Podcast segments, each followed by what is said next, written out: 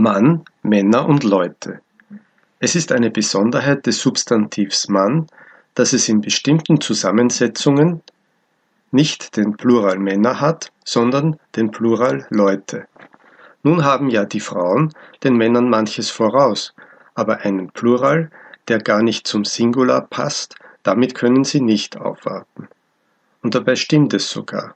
Es handelt sich um alte Berufs- und Standesbezeichnungen wie diese der Bergmann die Bergleute, der Seemann die Seeleute, der Kaufmann die Kaufleute, der Edelmann die Edelleute, der Landmann die Landleute.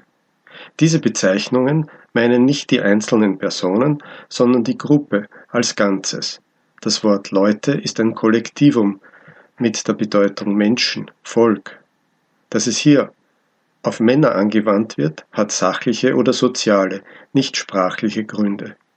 Es gibt andere Zusammenfassungen mit Mann, die nur den Plural Männer zulassen. Die Ehemänner, die Biedermänner, die Ehrenmänner, die Strohmänner, die Hampelmänner. Hier wäre Leute widersinnig, denn mit diesen Wörtern sollen männliche Einzelwesen bezeichnet werden, keine sozialen Gemeinschaften. Anders ist es bei einer dritten Gruppe.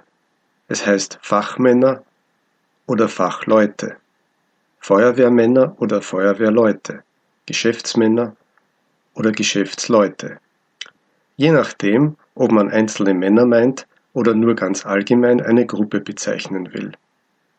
Heutzutage gibt es auch einige Zusammensetzungen mit Frau, Kauffrau, Feuerwehrfrau, Geschäftsfrau und so weiter, deren Plural natürlich auf Frauen lautet. Zum Schluss noch ein Wort zum Mann selbst. Der Plural Männer ist jedem geläufig. Wo aber Männer oder auch Frauen oder beides, also Menschen, nur gezählt werden, da wird die unflektierte Form Mann verwendet. Unsere Gruppe war 20 Mann stark. Die Bibliothekarin brauchte drei Mann zum Büchertragen. Darin stimmt Mann mit den sächlichen Substantiven Fass und Glas überein, bei denen ebenfalls die alte endungslose Form als Zählplural erhalten blieb. Zwei Fass Bier, drei Glas Wein, aber zwei Tassen Tee